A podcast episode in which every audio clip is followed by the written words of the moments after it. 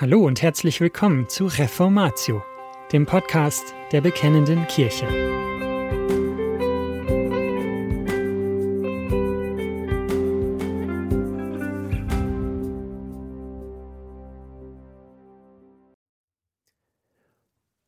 Wortverkündigung zu Lukas 3, Verse 21 bis 22 von Michael Meulemann.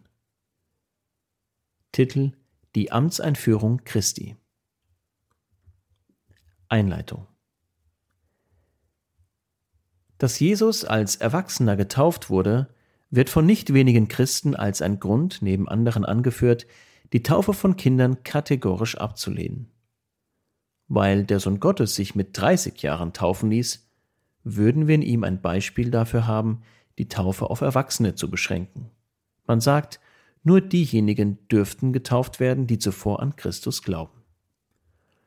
Auch wenn es gut möglich ist, dass diese Thematik bei dem einen oder anderen im Hinterkopf steht, soll es im Folgenden nicht darum gehen. Vielmehr wollen wir darauf achten, worum es in der Taufe Jesu ging.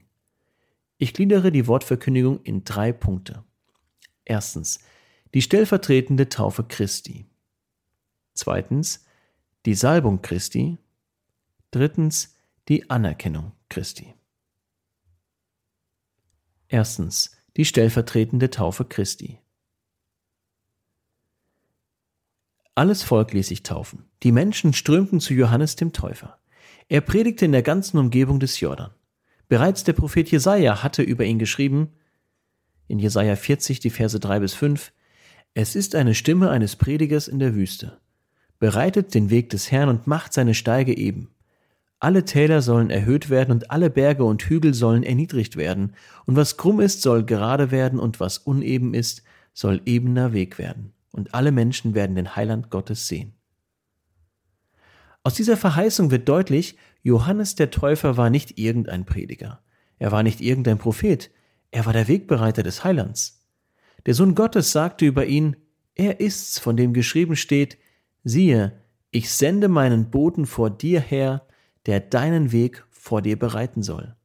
Ich sage euch, dass unter denen, die von einer Frau geboren sind, keiner größer ist als Johannes. Der aber der Kleinste ist im Reich Gottes, der ist größer als er. Lukas 7, die Verse 27 bis 28. Das Auftreten des Täufers war also ein wichtiger Schritt im Fortgang der Heilsgeschichte. Dieser Mann bildete gewissermaßen das Bindeglied zwischen dem Alten und dem Neuen Testament. Nachdem der Prophet Maleachi geweissagt hatte, waren über 400 Jahre vergangen.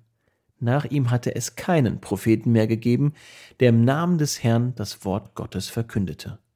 Dann trat Johannes auf. Er bereitete Christus den Weg. Er predigte Buße und Bekehrung zu Gott. Er verkündete das Gericht Gottes wegen der Sünden des Volkes. Die Axt ist schon an die Wurzel der Bäume gelegt. Dann ruft er zur Taufe der Buße auf. Matthäus 3, die Verse 10 bis 11. Bis dahin kam die Taufe bei den Juden nicht vor. Unter jüdischen Theologen herrschte die Auffassung, nur Heiden, die zum Judentum übertreten, sollten neben der Beschneidung auch getauft werden. Die Taufe galt als Zeichen dafür, dass sich die Heiden endgültig von ihrer sündigen Vergangenheit verabschiedeten.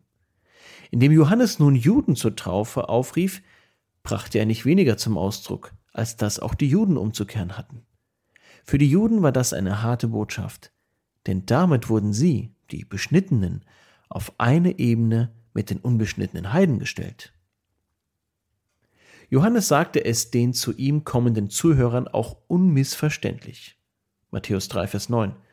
Bildet euch nicht ein, bei euch selbst sagen zu können, wir haben Abraham zum Vater. Ich sage euch, Gott kann dem Abraham aus diesen Steinen Kinder erwecken. Mit anderen Worten, eine bloße Zugehörigkeit zum Volk Gottes wegen blutsmäßiger Herkunft nutzt den Juden gar nichts. In das Reich Gottes kommen sie nur durch Umkehr. Sie sollen rechtschaffene Früchte der Buße bringen, gleichgültig, ob sie Soldaten sind, Zöllner oder Schriftgelehrte. Niemand ist in der Lage, so wie er ist, in das Reich Gottes zu gelangen, denn jeder ist ein Sünder. Johannes der Täufer aber kann nicht die vollkommene Erlösung bringen, Dafür weist er auf Christus. Lukas 3, Vers 16. Ich taufe euch mit Wasser. Es kommt aber einer, der ist stärker als ich, und ich bin nicht wert, dass ich ihm die Riemen seiner Schuhe löse, der wird euch mit dem Heiligen Geist und mit Feuer taufen.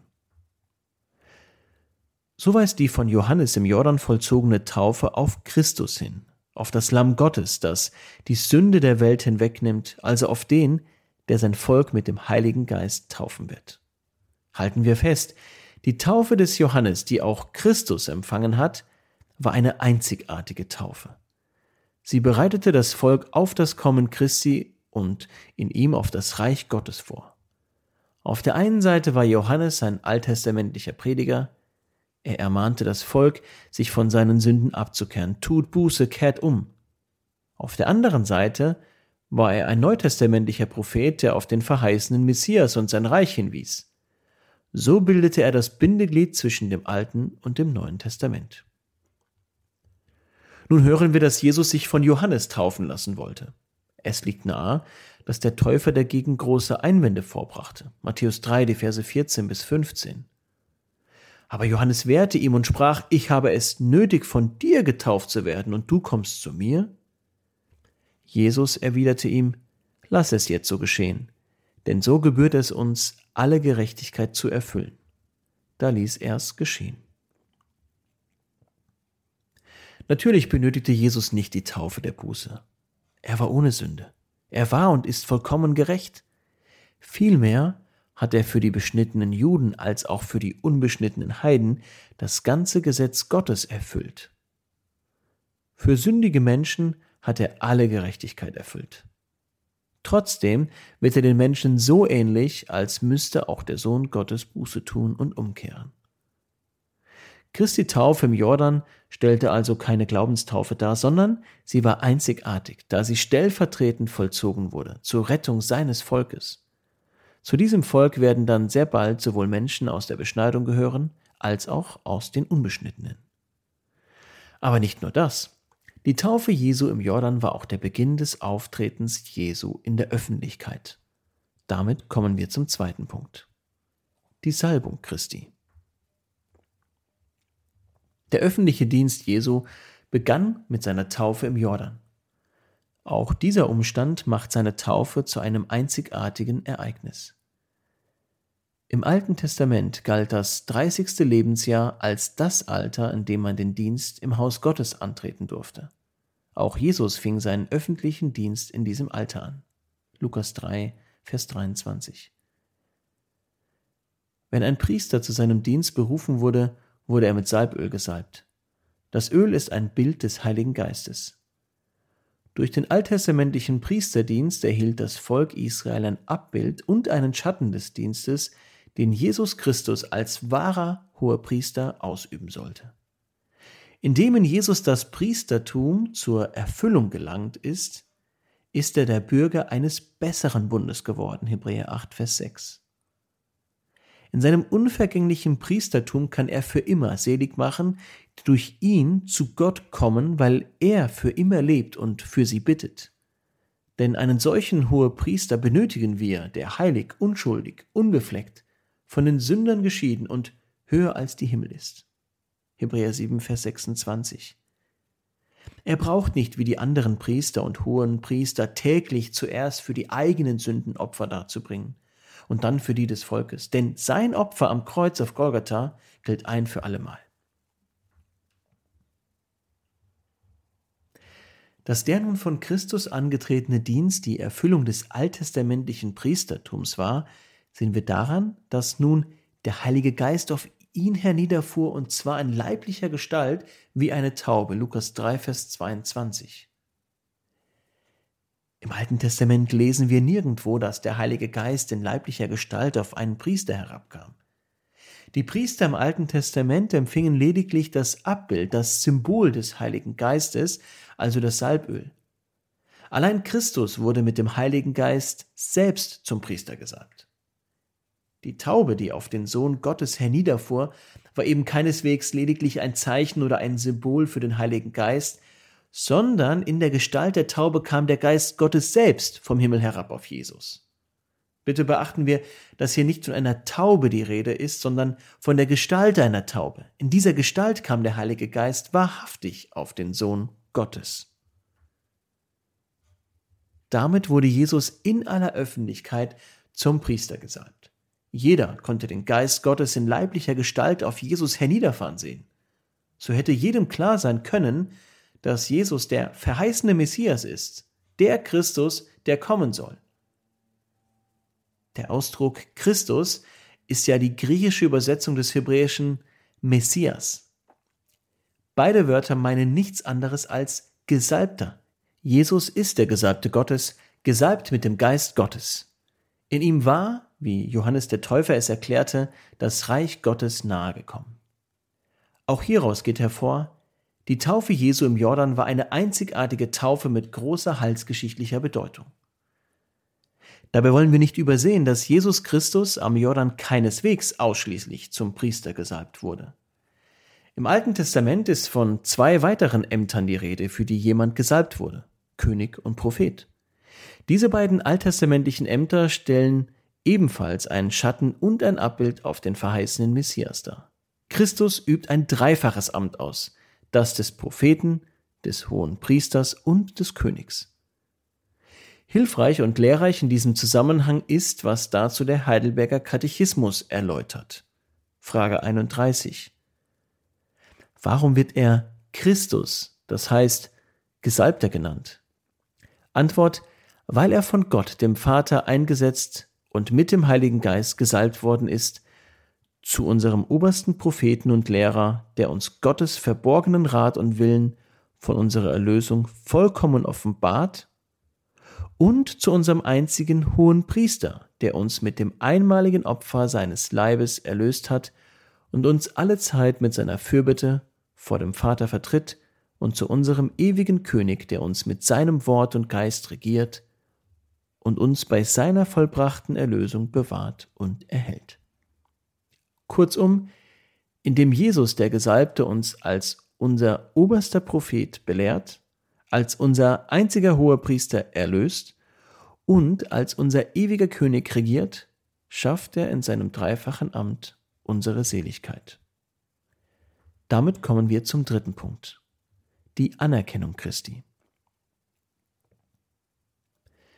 Christus wurde bei seiner Taufe mit dem Heiligen Geist zu seinem Dienst gesalbt. Aber er ist von Ewigkeit her der Sohn Gottes.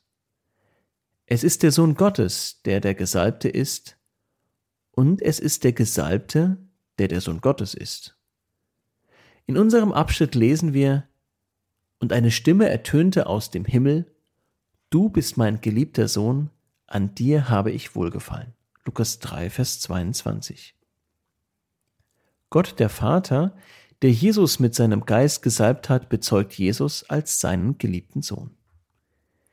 Jesus ist der Gesalbte, der Messias, aber er ist auch Gottes Sohn. Für die Juden, namentlich für die Schriftgelehrten, war es unbegreiflich, dass Jesus der Sohn Gottes ist.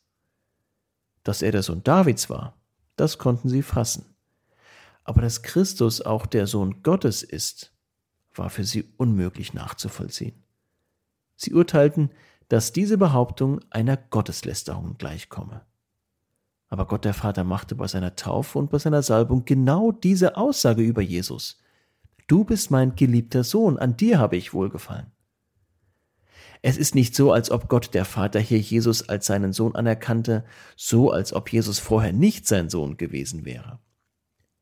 Die Heilige Schrift bezeugt klar, dass Jesus Christus von Ewigkeit her wahrer Gott, von wahrem Gott ist, dass er gezeugt, nicht geschaffen ist und dass er eines Wesens mit dem Vater ist. Die moderne Theologie liegt also falsch, wenn sie behauptet, Gott der Vater habe Jesus bei der Taufe zu seinem Sohn angenommen, ähnlich wie wir zu Kindern Gottes angenommen werden. Jesus Christus ist seinem Wesen nach der Sohn Gottes. So lesen wir auch im Johannesevangelium, Johannes 1, Vers 14, Und das Wort ward Fleisch und wohnte unter uns. Und wir sahen seine Herrlichkeit, eine Herrlichkeit als des eingeborenen Sohnes vom Vater, voller Gnade und Wahrheit. Etwas später heißt es in Johannes 1, Vers 18, Niemand hat Gott je gesehen, Der Eingeborene, der Gott ist und in des Vaters Schoß ist, der hat ihn uns verkündigt. Jesus Christus ist der eingeborene Sohn vom Vater. Im Unterschied zu ihm sind wir aus Gnade um Christi willen zu Kindern Gottes gemacht worden. Die Taufe Jesu im Jordan ist ein Anschauungsunterricht, der uns sowohl die messianische Sendung als auch die Gottheit Jesu lehrt. Jesus Christus wurde von seinem Vater in diese Welt gesandt und mit dem Geist Gottes gesalbt, damit er sein Volk von ihren Sünden erlöst. Zudem zeigt uns dieses Geschehen, dass es im Heilswerk Gottes eine Ordnung gibt. Ja, dass es in Gott selbst eine Ordnung des Handelns gibt. Die Taufe Jesu im Jordan lehrt uns die Dreieinigkeit Gottes. Innerhalb des einen Gottes handeln die drei zu unterscheidenden Personen in verschiedener Weise. Gott der Vater hat sein Volk in Christus von Ewigkeit her erwählt und er sandte seinen Sohn in diese Welt. Gott der Sohn hat sich von Ewigkeit her dem Vater freiwillig zum Mittler und Bürgen für sein Volk zur Verfügung gestellt, und er kam in diese Welt, um unser Heil zu vollbringen. Gott der Heilige Geist wirkt in den Kindern Gottes die Aneignung der Seligkeit, die sie in Jesus, dem Gesalbten Gottes, empfangen haben. In seiner Person verbürgt sich Christus für die Seligkeit seines Volkes. Durch seinen Geist schenkt er seinem Volk Glauben an ihn und durch den Glauben die Aneignung der Versöhnung mit Gott. Dabei sei noch einmal betont, die drei Personen Vater, Sohn und Heiliger Geist ist der eine, wahre und ewige Gott. Nachdem Jesus getauft worden war, öffnete sich der Himmel und der Heilige Geist fuhr auf ihn hernieder. Und die Stimme des Vaters kam aus dem Himmel zur Bestätigung und Anerkennung der messianischen Sendung seines ewigen Sohnes. Denn in keinem anderen ist das Heil, auch ist kein anderer Name unter dem Himmel den Menschen gegeben, durch den wir selig werden sollen als in Jesus Christus, unserem von Gott geschenkten und offenbarten Erlöser. Da Gott der Vater Jesus Christus anerkannt hat, folgt daraus, dass auch wir ihn anerkennen. Wir erkennen und beten ihn als den Sohn Gottes, der gekommen ist, uns durch sein Leiden und seinen Tod selig zu machen. Die Salbung dient nicht nur zur Befähigung und Bestätigung seines dreifachen Amtes, sondern sie betrifft auch uns. Durch den Glauben sind wir Glieder Christi geworden und haben an seiner Salbung Anteil. Insofern haben auch wir ein dreifaches Amt empfangen. Wir haben den Heiligen Geist erhalten, damit wir erstens Propheten sind und den Namen Christi mitten in dieser Welt bekennen. Zweitens sind wir Priester und geben uns Christus zu einem lebendigen Dankopfer hin. Wir leisten Fürbitte für unsere Geschwister und für die Welt und verlangen danach, zum Segen zu sein. Und drittens sind wir Könige, denn wir streiten gegen die Sünde und den Teufel und werden hernach in Ewigkeit mit Christus über alle Geschöpfe herrschen. Danken und loben wir Gott für diese herrliche, unverdiente Berufung. Amen. Und das war's schon wieder mit dieser Folge von Reformatio. Wenn Sie selbst eine Frage an uns haben, laden wir Sie herzlich dazu ein, uns diese zu schicken. Besuchen Sie uns unter www.bekennende-kirche.de/fragen und nutzen Sie das dortige Formular. Wir werden Ihnen darauf antworten und, so Gott will, Ihre Fragen klären. Außerdem können Sie auf der Seite der Bekennenden Kirche wie gewohnt die Beiträge aus der BK lesen, die Zeitschrift abonnieren und unsere Arbeit mit einer Spende unterstützen. Alle Links finden Sie auch in der Beschreibung dieser Folge des Podcasts. Wir bedanken uns fürs Zuhören, wünschen Ihnen Gottes Segen und sagen Tschüss. Bis zum nächsten Mal.